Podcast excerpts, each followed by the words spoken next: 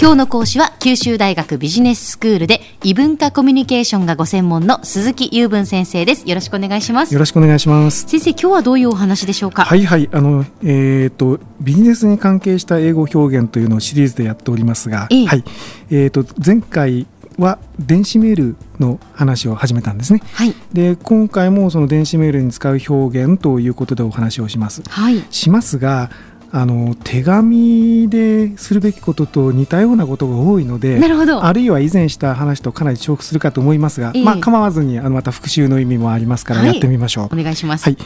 えーと、今日はですねまず最初の呼びかけの表現それから最後を締めくくる挨拶というのを押さえた後で時間のある限りメールや手紙で使える表現というのをあの少しずつ順不動で紹介していければと思ってます、はい、これで何回か勉強していきましょう。わかりました、はい、まず最初の呼びかけですねあの Dear なんとかっていうのが典型的なんですけど、うん。うんえー、あのーあれ最初に中学校の時に教科書で「Dear なんとか」っていうのは「新アイルランドなんとかだ」って訳を見て、はい、こんな恥ずかしいこと言うのかと思った覚えはないですか？そうですねそう習いましたよね、はい、親愛なる誰々さんそうそうそう。親愛なる誰々さんよとか愛してるよとかなんかあの友達と会うとプチュッとするとかですね。はい、そういうっていうのは日本人の文化とするとなんかやりあんまりやりたくないところがあるわけなんですが、ね、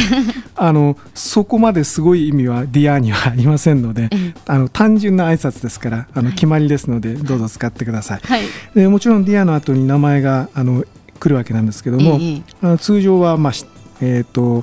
フルネームで書くと丁寧でしょうけれどもあのインフォーマルな場面では下の名前だけというようなことになりますね。はい、これねあの昔の放送で流したかもしれないけれども、えー、えーとイギリスの方は貴族の人が結構いますよね。はいはい、でその貴族の中にはあの正式な場面でも下の名前だけでこういう時は Dear なんとかって呼ぶんだとかね細かいのがあるんですよ。でそういうのは自分で調べてください。今日はあくまで一般則です。はい、はい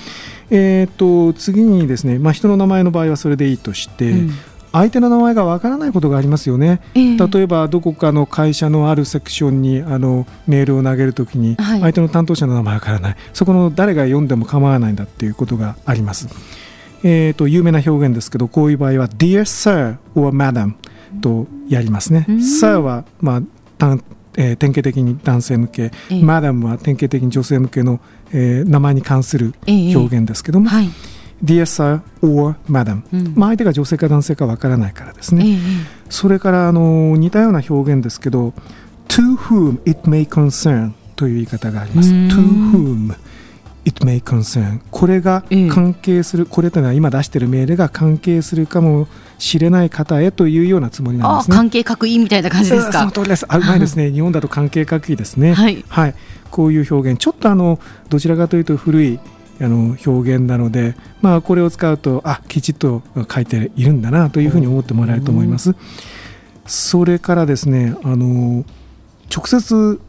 相手の部署の名前を出してもいいと思います。えーはい、例えばあの私がよく行くあのケンブリッジ大学ペンブロックカレッジで国際プログラムオフィスなんてところがあるんですね。えー、でそこに私が相手が誰かという名前を特定せずに出すときはこんな言い方をしますね。Dear The International Programs Office Representatives Representatives っていうのはそこを代表する皆様というような意味なんですね。なるほど。レプレゼンタティブスはなくてもいいかもしれません。あの部署の名前だけでも十分通じると思います。はい。えー、親愛なるってあるからですね。多分中学生だったらここに部署の名前が来ると変かなと思うと思うんですけど、ね、変じゃありません。はい、はい。じゃあ続いて最後の締めくくりの挨拶ですね。はい。はい。これはもう手紙によく出てくるかと思うんですけど、一番あの僕が勧めるのは best wishes です。ね。best wishes あのまあな日本語に訳すまでもないと思うんですが、うん、えーと、これが一番普通で、まあ、軽くも重くもなくてメールにはちょうどいいと思います。メールっていうのは大体その手紙でものすごくフォーマルに書く時のようなやり方をするとちょっとやりすぎっていう原則があるので、はい、このくらいがちょうどいい。ただしあの、えー、どうしてもフォーマリティを高めたいというような時は、えーえー、sincerely yours あるいは faithfully yours えー、あるいは truly yours などという言い方をする。あるいはその yours とその副詞をひっくり返して、えー、yours sincerely のような形でも構いません。で、まあ、要はですねいろんな人たちとあのやり取りをするわけですし、えー、同じ人とも何回も繰り返しやり取りをするかもしれないんですけど、はい、まあ、適宜表現を変えようというのが英語の原則なのでいつもこれしか使わないっていうふうにはしないことなるほどなるほどいうのがポイントですね。まあ、毎回毎回シンシアで言いますとこの人ってって思われるっていうことですね。そういうことですね。はい。それからさっきのベストウィッシュズに、えーと、うん、似た言い方でベストリガーズですね。これもあの先ほどのベストウィッシュズの代わりに比較的適切な表現として使います。リガーズってどういう意味ですか？ですね。まあ、よろしくっていう意味ですよ。send my best regards to 誰々、誰々によろしくねっていうような命令文で使ったりするんですけど、はい。それからあの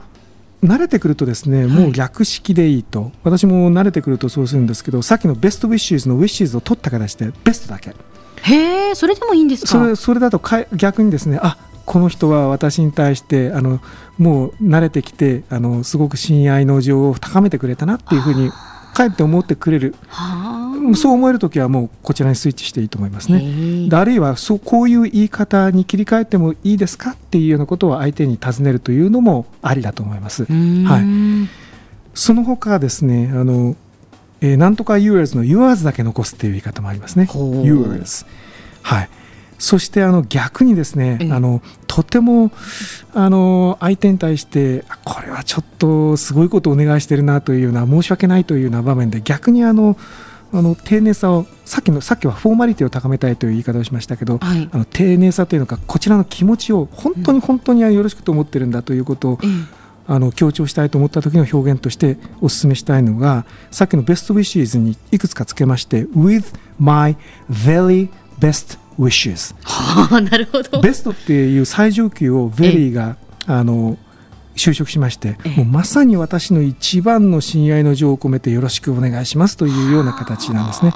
これを使うとあいつもと違う。あこの人本当にお願いしてるんだ。よしなんとかその願いを叶えてやろうと思ってくれるかもしれません。なるほど、はい、まとめましょう。えーと、今日はあの呼びかけの表現いろいろありましたね、はい、ということとから最後の挨拶の選び方いろいろありましたよ。ということでいろんな表現をまた次回からやりましょう。わかりました、はい、今日の講師は九州大学ビジネススクールで異文化コミュニケーションがご専門の鈴木雄文先生でした。どうもありがとうございました。ありがとうございました